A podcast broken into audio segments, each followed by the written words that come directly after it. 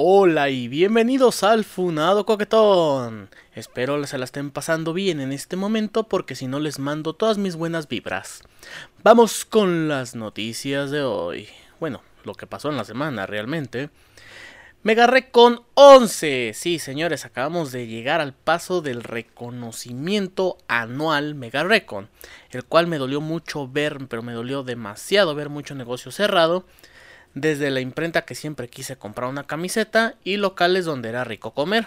Ahora Avenida México cada vez es un desierto y eso me pone mal, aunque pensé que haría más calor debido al incendio que se está todavía provocando eh, pues en el Bosque de la Primavera que ya, ya confirmó nuestro gobernador que ya quedó apagado, quedó extinto, ya no hay de qué preocuparse, pero por favor, si tú eres habitante de Jalisco, por favor apoya a la reforestación del bosque de la primavera. Ya nos dijo nuestro pelonchas favorito que no se van a hacer casas. Así que sí podemos reforestar el bosque. Si se necesita tratar la tierra, hay que hacer algo para poder reforestar ese pequeño bosque. También pegué publicidad del podcast. Y si me estás escuchando por esa publicidad, muchas gracias. También ayudó a una chica a pegar sus carteles ya que su mascota estaba perdida. Y nos ayudamos para que no nos levantara la, la, policía, la policía. Porque pues, ustedes saben, cuando ven a unas personas vulnerables son capaces de abusar de la ley bien cabrón. Pero si fuera de un arco, mejor ahí le dejamos. Bueno, mejor ahí... Mejor...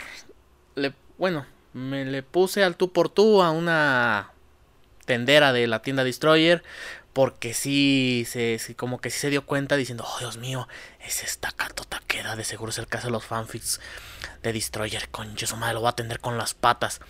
Y pero esa, esa anécdota la voy a dejar para el especial de Destroyer que viene muy pronto, si es que lo seleccionan ustedes. Mientras tanto, fui también por un helado cubierto como el del, señor Pelo. Que la chica también me dijo: Mucha gente viene a pedir el helado como el señor Pelo. Las tres bolas cubiertas. Por lo cual, a pesar de que obviamente señor Pelo no mencionó la marca de la tienda de helados, ha servido como, como publicidad. Y publiqué nuevas series y finalicé otras. También vamos con Félix Salgado Berrinchudo. En esta semana se le retiró la candidatura a Félix Salgado Macedonio, mejor conocido como el pinche violador de mierda. Obviamente, como cualquier mierda de Morena, se puso modo berrinche y quiere desmantelar el INE y lo acusa de que está siendo manipulado por el pelonchas Gortari. En buen plan, Macedonio, chingas a tu madre. Y deja de estar mamando, se nota que en México no hay memoria, porque no sé si se acuerden que no más les conviene acordarse de cosas malas. Y sí, estoy hablando de ti, mi queridísimo Chairo Mugroso. No sé si recuerdes cuando AMLO no ganó en 2006. ¿Y qué hizo? Un berrinche muy similar al de Macedonio. No me sorprende que en un momento quiera bloquear una avenida y hacerla de pedo. Típica, típica de güey izquierdoso, manipulador y populista. Y de eso les voy a hablar también de YouTube, porque recuerdo cuando en YouTube había una parodia de Beto y Enrique donde hablaban del peje que era muy gracioso. Pero nos salimos un poquito del tema y solo esto es un mensaje para el pequeño violador de mierda.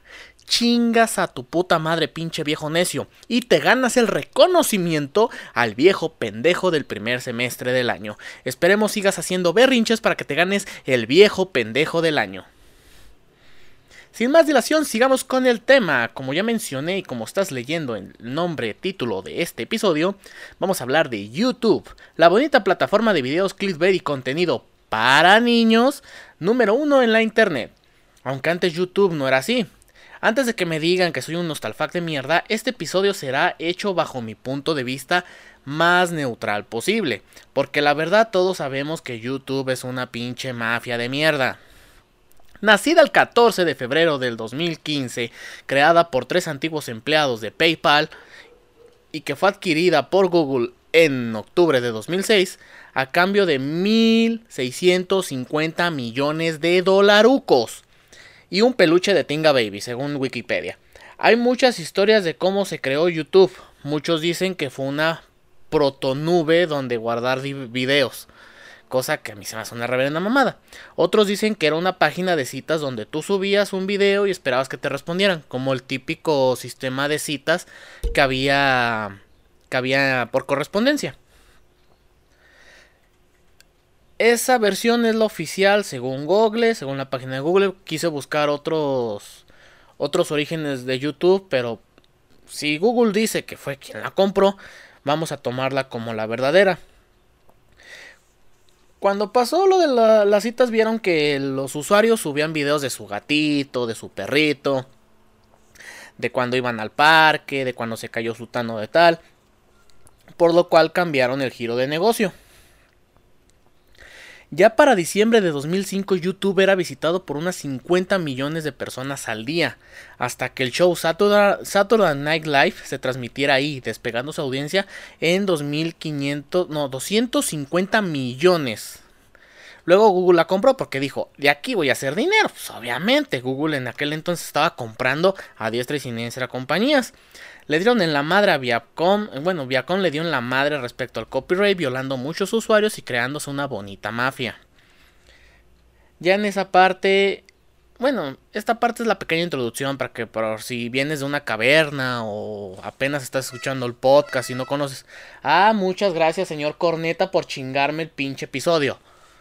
No sé si escucharon afuera hasta el señor Corneta, creo que a lo mejor son los del circo cancelado que me la vienen a hacer de pedo porque pues quedaron cancelados. Esta es una pequeña introducción de que YouTube, como se compró, a lo mejor tú no sabías, ah, no manches, yo no sabía que se trataba de eso, pero pues un dato ñoño, gracias. Y el principio de todo. Mientras estaba morro, siendo ya un veterano de internet actualmente, ya que desde 1999 ya pude tocar una computadora con internet. Antes mi carnal me llevaba a los cibercafés, teníamos que caminar unos 2, 3 colonias para poder Así es, tenía que caminar fácil dos, tres colonias para poder llegar a un café internet o cibercafé. Qué extraño ese, esa modalidad de cibercafé donde llegabas, rentabas una cabina de, computadora, podrías calentarte unas palomitas. Incluso había un cibercafé donde vendían taquitos al vapor o tacos sudados si eres de otra parte de México. Que así ah, extraña esa, o tacos de canasta, también se les dice que la neta a mí me encantan mucho los tacos de canasta. Pero bueno, logré ver que Internet era algo misterioso y me llamaba la atención de descubrir todos sus secretos, por lo que si había algo en Internet podía buscarlo. Fue hasta en el 2004 cuando ya tuve edad para ir al cibercafé solo. E incluso llegué a trabajar en uno a esa edad los fines de semana teniendo un dinerito para mis gustos. Eso sí, cuando trabajaba, cuando tuve mi, primer sueldo como empleaducho de, de cibercafé, tengo que confesarles que uno se siente chingón. Y yo sé que cualquiera de ustedes, cuando tuvieron su primera paga o van a tener su primera paga, se siente genial. Pero dirán, wow, tenías acceso a internet limitado, sí que chiste. Pues no, digamos que la dueña en turno del cibercafé, la cual llamaremos Doña Pelos, no me dejaba usar las computadoras, ni siquiera la de servidor, más que para hacer tareas que encargaban a veces, porque sí, en aquel entonces había gente que estaba ocupada y necesitaba hacer tarea, pero le contrataba al güey del cibercafé, ¿sabes qué? Necesito que me imprimas una una tarea de 32 páginas sobre la Revolución Mexicana en Arial 12, interlineado, con sangrado, bla, bla, bla, bla, bla. Y fue como yo aprendí a utilizar Word, porque agarrar y taca, taca, taca, me ponía a investigar. Y eso también me ayudó a mejorar el uso de la internet y las tecnologías en aquel entonces. ¿Cómo se llama? TIC.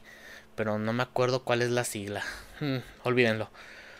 Pero bueno, ponía algo en Google y, ¿sabes? Me ponía a buscar, me sentía un pinche dios de conocimiento porque decía, no sé, investigaba razas de gatitos y toma todos pinches razas de gatitos, etcétera, etcétera, etcétera. Ahí empecé a ser un internauta participando en muchos foros de internet tanto de imágenes como foro de Z, que también es un foro que no sé si todavía sigue existiendo, que ahí fue donde mi fue cuando vi un, una imagen de una chica que me gustaba de anime que la pusieron en y así, ah, Dios mío, quita eso. Realmente a mí me molestaba, me molestaba demasiado que profanaran personajes de las caricaturas de mi infancia. Y creo que ese sentimiento me está regresando con los personajes de Brawl Stars cuando los dibujan bien asquerosotes. O sea, no hagan eso, es asqueroso. Si van a hacerla desnuda, háganla desnuda bonito. Pero no la pongan ahí, eh, puta chichota, de pinche panocha con pinche jamón de güey. Ah, es horrible. Pero empecé a registrarme en muchos foros con mi email, porque mi email era una chingonería. Bueno, era un pinche nombre bien chafa que la mera verdad no recuerdo si era Getón25-Hotmail o era Getón Bandido.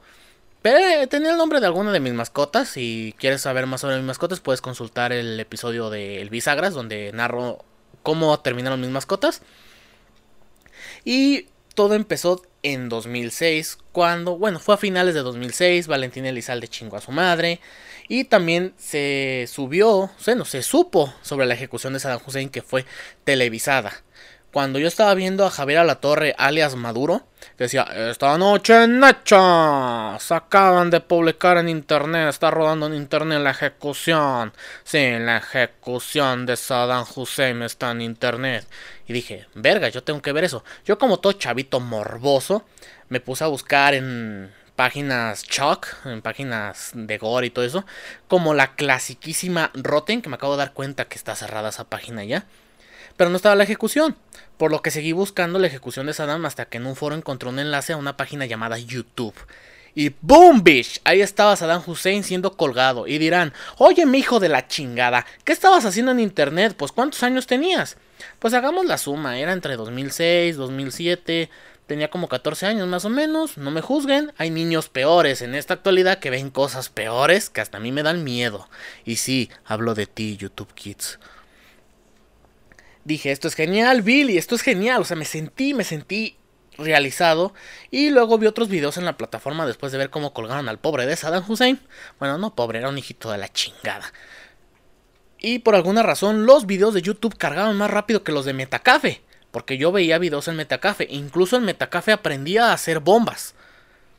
Era curioso porque vamos a hacer una bomba de cloro y aluminio, una bomba de humo con nitrato de potasio y azúcar, y otras bombas que técnicamente si hay unos videos así en YouTube te los bloquean. Cañón, te los bloquean.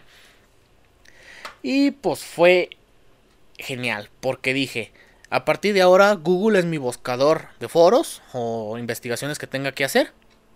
Y YouTube es mi buscador de videos. Y tenía dos herramientas muy cabronas. Pero ¿qué videos veías, funado coquetón? ¿Qué videos veías como para criticar al YouTube de la actualidad? Pues en especial veía videos de fails y caídas graciosas como tipo el rellano y compilaciones de gatitos.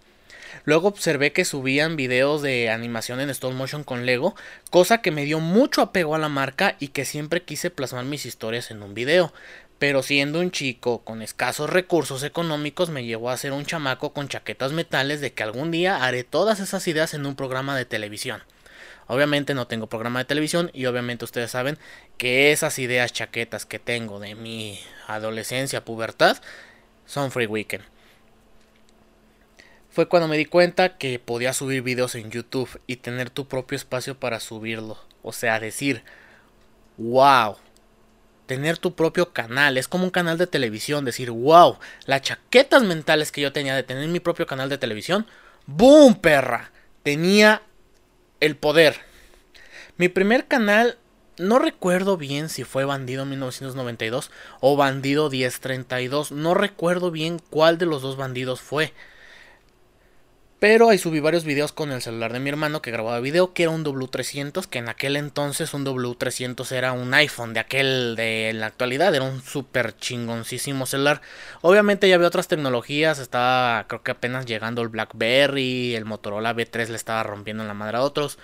Pero lo que hacía Sony Ericsson chingón era su capacidad de memoria y poder expandir su memoria. Por ejemplo, el B3 después salió el B3 Plus que se podía actualizar con una tarjeta SD. Creo que no era M2, no recuerdo, pero se podía agregar una memory stick. En aquel entonces tener 2 GB era, sentirse un puto dios. Yo tenía MP3 de 2 GB y decía, muchos me decían, no mames, pues cuánta biblioteca de música tenías. Me llegó a caber 214 canciones en ese MP3. Y creo que todavía sobró espacio, obviamente eran canciones con un audio muy mediocre, canciones que bajaba de Lares. Y pues muchas veces llegaba a virulear varios, varios cibercafés. Hasta que mi gato falleció, el canal, esos dos ese canal lo, lo, lo, di de baja, lo cerré. Porque obviamente también tenía varios videos, pero la neta no eran... No es que no tuvieran muchas vistas, sino por el mismo... Tenía varios... Yo también fui un pinche estúpido. Porque cerré, cerré la cuenta pero nunca bajé los videos. Y también tenía muchos videos de mi gato ahí. Por lo cual creé una nueva cuenta llamada Bandido Ghost. Ahí subía varios videos de Lego, ya usaba un poquito más el stop motion, hasta algo llamado copyright me borró muchos videos. Obviamente usaba música licenciada y me dieron en la madre. Ahí en esas fechas ya manejaba obviamente Windows Maker y el stop motion era una chingonería con el plus agregado de que mi mamá trajo una cámara digital, no una cámara de video, una cámara digital, una Sony Cybershot, que dije, no manches el número de píxeles que tenía eh, los pinches píxeles son ahora como el pito. Entre más pinches píxeles tengas, más pitudo eres. O al revés, entre más píxeles tengas, menos pitudo eres. No sé, si eres un usuario de iPhone probablemente, pero creo que ahora ya es con el tamaño de las cámaras, pero ya ves que entre más cámaras mejor. Pero teniendo una cámara de ese de, de, de esa calidad, yo empecé a tomar fotografías, a utilizar más el stop motion en Windows Maker, en Windows Movie Maker y tenía mis sesiones, que actualmente las sigo usando porque a mí me funcionan. Llevar ciertos procesos de edición hasta la subida del video. Me tardaba aproximadamente entre 2 a un mes, dos semanas a un mes, subir un video. Y la neta me sentía tan satisfecho ver que se subía el video y ya empezaba a, ver comentarios y todo. Uno se sentía poderoso, se sentía bonito. Pero mi canal quedó quemado después de lo del copyright, me borraron muchos videos y yo así de, ay, como que es hora de crear un nuevo canal y su nombre era Breakams. Breakams referente a una marca de armas de Lego. La época de Breakams es del 2008, el 16 de septiembre fundé ese canal, hasta 2018 que fue donde usé alternativas para otros dos canales que ya mencionaré más adelante. Mi canal era algo aleatorio, nunca fue basado en, en, que se dedicaba a gameplays, a crítica, etcétera, etcétera. Tenía muchos videos muy buenos y me esforcé en no violar el copyright y seguir las leyes de YouTube. Fui loquendero y subía más videos de humor que críticas miadas como todo loquendero básico, porque la neta, si eres un loquendero y criticas algo, la neta no tu opinión no cuenta, cabrón. Tu opinión no cuenta. Debes de ser, si vas a dar una crítica, dala con tu voz, cabrón. Porque si vas a dar una crítica con, con, con Loquendo, no queda bien, güey. No queda bien. Loquendo es para usarlo con humor. Para hacer un gameplay de Grand Theft Auto San Andreas con Loquendo queda chido. Queda chido. Hacer humor con Loquendo queda bien. Pero hacer una crítica con Loquendo, la neta, se me hace tan pinche cringe y tan, tan infravalorado y ese es un mensaje para todos los pendejos que no saben usar Loquendo. Enséñense primero a usar el pinche software y luego hacen videos. Porque nomás quedan haciendo el ridículo y terminamos pagando el pato todos los loquenderos. No es difícil. Yo aprendí a usar Loquendo. Siendo un pinche morro meco de 15 años. No me tomó ni una pinche semana saber manejar el video. Digo, el pinche puto programa o el Load. O no sé, estás pendejo, idiota, etcétera. A eso sí, un saludo a todos los loquenderos, los quiero mucho. Incluso estuvo la serie La puta madre que me parió, que fue una... Ya es una serie de culto, esa yo la considero mi serie de culto porque fue antes y un después de una etapa muy fuerte de mi vida. Y series incompletas como The Project, que ya no usé Stone Motion porque ya saben, depresión. La neta no tenía ni ingresos en aquel entonces y estaba muy cabrón editar los videos porque los cibercafés en los que iban no tenían Windows Movie Maker y pues instalar un programa de edición de video estaba muy cabrón. Fue también la, la, el año, en el año 2010 fue cuando obtuve mi primera computadora de escritorio mía de mí, así. Mía de mí, o sea, decir, no manches, tengo una computadora mía. Y dirán, ¿qué computadora tenías, Funado Coquetón? De seguro tenías una supercomputadora en aquel entonces. Pues no, gente. Mi primera computadora fue una Windows Millennium. Que fue la autora de muchos fix que hice de Wiwichus. Y fix obviamente que no publiqué o si publiqué, la mera verdad ni recuerdo. Y unas ediciones en Loquendo que nomás utilizaban el programa. Y YouTube era bueno a pesar de que no era famoso. Se, se puntuaba en aquel entonces Creo que en 2010 fue cuando se dejó de hacer eso, que se podían puntuar con 5 estrellas. O sea, puntuabas con 5 estrellas. Las notificaciones, no había notificaciones.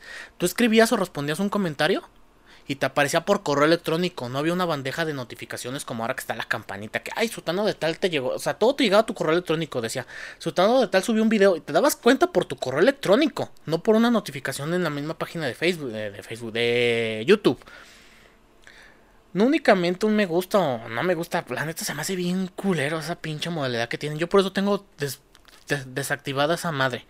Aparte por un pinche morro pendejo que nomás va a darle no me gusta mis videos. Porque la neta, si es un adulto, pues la neta deja de perder el tiempo conmigo. Fue en ese año, también fue cuando descubrí los videoblogs. Videos donde un chavo habla enfrente de una cámara contando su vida y haciendo cortes para simular ser otra persona y también usando peluquitas, como diría mi querido y estimadísimo admirado señor Don Fierrudo. A mí me llamó la atención, pero ahí es una cosa de la cual sigo arrepentido. Sigo arrepentido y la nera verdad me siento bastante mal. Confesarles esto, que yo creo que lo han de estar notando en una... Lo han estado notando en mi, en mi Twitter. Pues, gente que me sigue en Twitter, síganme, que tengo Twitter. Eh, Takato Takeda. Fue el bullying de la prepa. El bullying de la prepa estaba muy cabrón. Estaba muy cabrón en aquel entonces. Y yo era un ñoñazo en esas fechas. Yo era un ñoñazo. De ser un pinche chat llegué a ser un ñoño. Por cuestiones que en algún momento, tal vez en el capítulo si él mencione. No sé, tal vez. Pero pasé de una etapa de ser un chat a ser una persona ñoña. No sé qué chingados me pasó. Pero... Y sí, lo sigo siendo, sigo siendo un ñoño, pero yo a mis 18 años cumplidos me dio miedo ser criticado por compañeros de la prepa, porque obviamente tuve que perder un semestre, ya no era el grupo de, compañeros y amigos que tenía, cambió muchísimo, o sea, era un pez fuera del agua. Y muy, varios compañeros sabían que yo tenía un canal de YouTube. Así que hice un video que era como un tipo programa de opinión inspirado en un video que hizo un amigo de la infancia. Con esa frase de yo opino que los metan en la cárcel. O mejor conocido como yo opino que los metan en la cárcel. Y sí, hablo de ti, John. Te extraño muchísimo y espero que en algún momento seas mi invitado en el podcast. Porque espero también estés escuchando mi podcast porque si no voy a llorar mucho. Bueno, subí el video y la verdad fue razón de un bullying muy cabrón. Muchos me dijeron, ¡ah, mira! Este güey se cree whatever tomorrow. Este güey se cree whatever tomorrow. Cuando realmente... Whatever Tomorrow no es el primer cabrón que hizo un tipo de videoblog así. Hay un chingo de videobloggers gringos que hacen así los videos. Tal vez Whatever Tomorrow le agregó, le aderezó el mexicanismo. Pero no es el único cabrón que hizo los videoblogs. Él no creó los videoblogs. Y aparte es un reverendo pendejo. Mira, su canal lo tiene que sacar de broncas. Pero bueno, eso es harina de otro costal. No me quiero enojar demasiado. Y regresé a los loquendos. Porque la mera verdad dije, ya no fue lo mismo. La neta, ver que los grandes de YouTube ya tenían más de 100 mil suscriptores y yo no avanzaba más de los 100 suscriptores, era obvio que era un pobre diablo frente a ellos. Y sí, me cohibé creo que yo mismo en, viendo esos números contra esos números sabía que nunca iba a ser famoso en la plataforma. Y hasta la fecha sigo sin superarlo ya que aunque diga que los números no importan como lo suelo criticar en Twitter a veces tocan a mi puerta y llega un señor así anciano todo lleno de granos en la cara y me dice hola soy el anciano soy el fantasma de tu pasado y sí los números sí los números sí cuentan cabrón. Y se va corriendo Sí, pinche anciano de mierda. Y dejé de, dejé de subir videos después de finales de 2011 y luego a una etapa a la que le llamo la Gran Depresión, que también es guion para un, un capítulo, ese, ese, ese guion que tengo para, para, ese, para ese tema es como para un final de temporada, así sabroso. Abandoné toda esperanza de ser famoso en internet, la neta me cohibí, me dediqué a ser un internauta anónimo, incluso muchas cuentas yo las llegué a cerrar, dije, no quiero que sepan de mí para nada, yo morí a la chingada. Y gracias a apoyo de, de la tanto de familia y amigos que, que todavía tenía, eh, empecé a seguir adelante, pero me convertí en un troll, en un troll de internet, en alguien horrible y más en YouTube. Llegué a odiar YouTube por un tiempo hasta que me casé y con ayuda de mi esposa subí unos gameplays del videojuego Hotline Miami. Eran graciosos y creé varios personajes como el arenoso e imitaciones de voces ajenas. Fue cuando empecé a utilizar esa imitación de voces alternas. Y también lancé mi primer podcast, que incluso lo voy a subir en los show notes, que nunca subo los show notes, siempre digo que voy a subir y al último no subo nada. Pero fue mi primer podcast que era referente a cosas random, o sea, era como este podcast. O sea, era un tema al azar y podías continuar hablando. Incluso tuve de invitado a Gandalf, que era un, un personaje de Lego. O sea, era Gandalf Lego, pero yo le agregué otra personalidad. Y bueno, se siente bien tener que todavía siguen vivos esos siete. Eso, esos videos, a pesar de siete años de antigüedad. Y los veo y digo, era bueno, pero siempre le tiene que caer caca al pastel un compañero del trabajo vio mis videos y bueno, pasó lo peor. Obviamente no me corrieron por los videos, claro está. Me corrieron porque un pinche trailero de mierda chocó y mató gente, hizo un desmadre en Atotonilco. Pero volví a esa inseguridad de subir contenido a internet. Me sentí otra vez vulnerable y viendo la evolución de YouTube y saber que me quedé muy, pero muy atrás, decidí subir material a internet. No exactamente ya a YouTube, sino pues como ya lo saben, en mi episodio de Grandes Fracasos continué con los fanfics, subí una serie llamada Mi humilde opinión en YouTube, donde improvisaba una opinión toda pitera sobre algo. Realmente era como un protofunado coquetón, porque he estado notando que se parece mucho el primer episodio del de mi humilde opinión, es dando una opinión con un gameplay y se parecen a los videos del Funado Coquetón, o sea, el podcast con el gameplay. Y también la guía del buen empleado, la cual no completé porque ya en esas fechas ya había brincado al área de oficinas, por lo cual ese, esa serie yo la quería compartir, o sea, la quería hacer tomando lo que estaba aprendiendo para ponerlo en práctica para comprobar si sí podía subir a oficinas teniendo esa actitud. Obviamente se comprobó la ley antes de hacer la exposición y pues a la chingada. Y vamos a los proyectos fracasados, porque ustedes saben que soy un pinche fracasado. Ah, no, tengo experiencias. Habíamos dicho que fracaso no se cuenta, sino como experiencias. Pues tenemos el señor Pato de Goma, en donde iba a reseñar juguetes, que obviamente dice el señor Pato de Goma como usuario de podcast, es en honor a ese canal. Iba a reseñar juguetes, Oliver Sparks, donde sería un videoblogger. Ay, yo, yo de pendejo videoblogger. Y gracias a la maldita inseguridad a mi persona, me dio en la madre y decidí no hacer nada.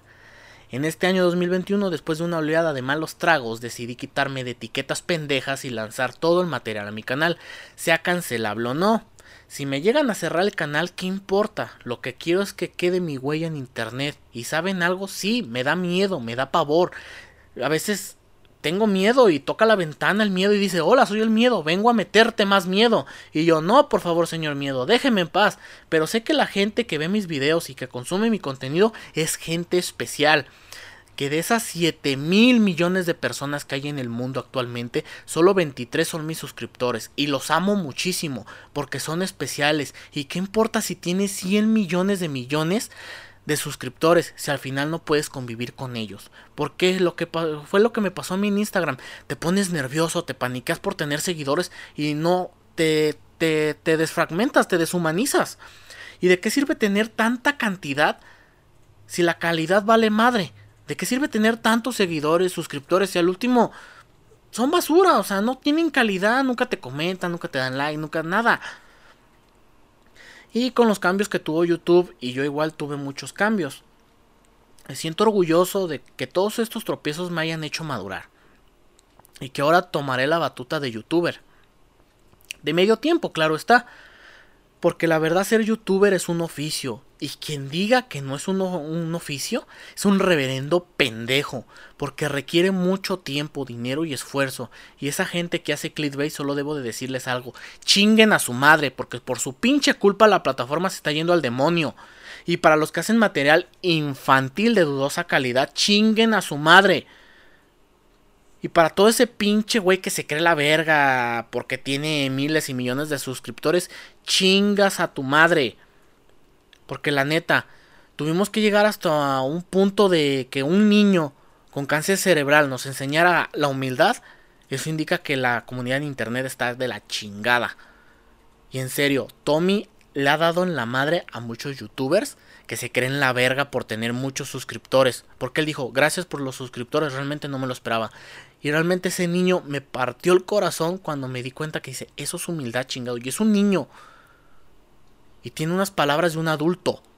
Está cabrón Tommy. Y la neta, me voy a enojar mucho con el de arriba si se lo lleva temprano. Y nos vamos con la siguiente reflexión, señores. No importa cuántos suscriptores tengas, lo que importa es que seas un canal humilde y que quieras su, su audiencia, porque de ellos tu canal se mantiene a flote. Y quiérelos, pero recuerda, cuando no te sientas bien con lo que estás haciendo, es hora de cambiar. Haz lo que te gusta y los haters que se vayan a tomar por culo. Ahora vamos con los avisos, señores. Se acabó Poker Face y le doy un gran saludo a todos los que leyeron, en especial a Hope quien comentó y votó en el FIC. También a Jesús Carlos 5, quien está al pendiente de mis FICs. Se viene el FIC de KND el primero de mayo. El gameplay bilingüe subí el episodio 2 por error en vez del primero. Y yo, pues, whoopsie, ni modo. Espero les haya gustado el gameplay bilingüe. También está el nuevo episodio de Free Weekend, el episodio 3, Muerte por cancelación. Y mis gameplays feos con podcast, ya saben, serie sorpresa que les daré. Ah, es cierto, serie sorpresa. Acabo de decir que es una serie sorpresa, pero esos detalles los daré en el próximo episodio del Fundado Coquetón. Sin más que agregar, muchas gracias por escucharme en este episodio y nos escuchamos en el siguiente. Hasta luego.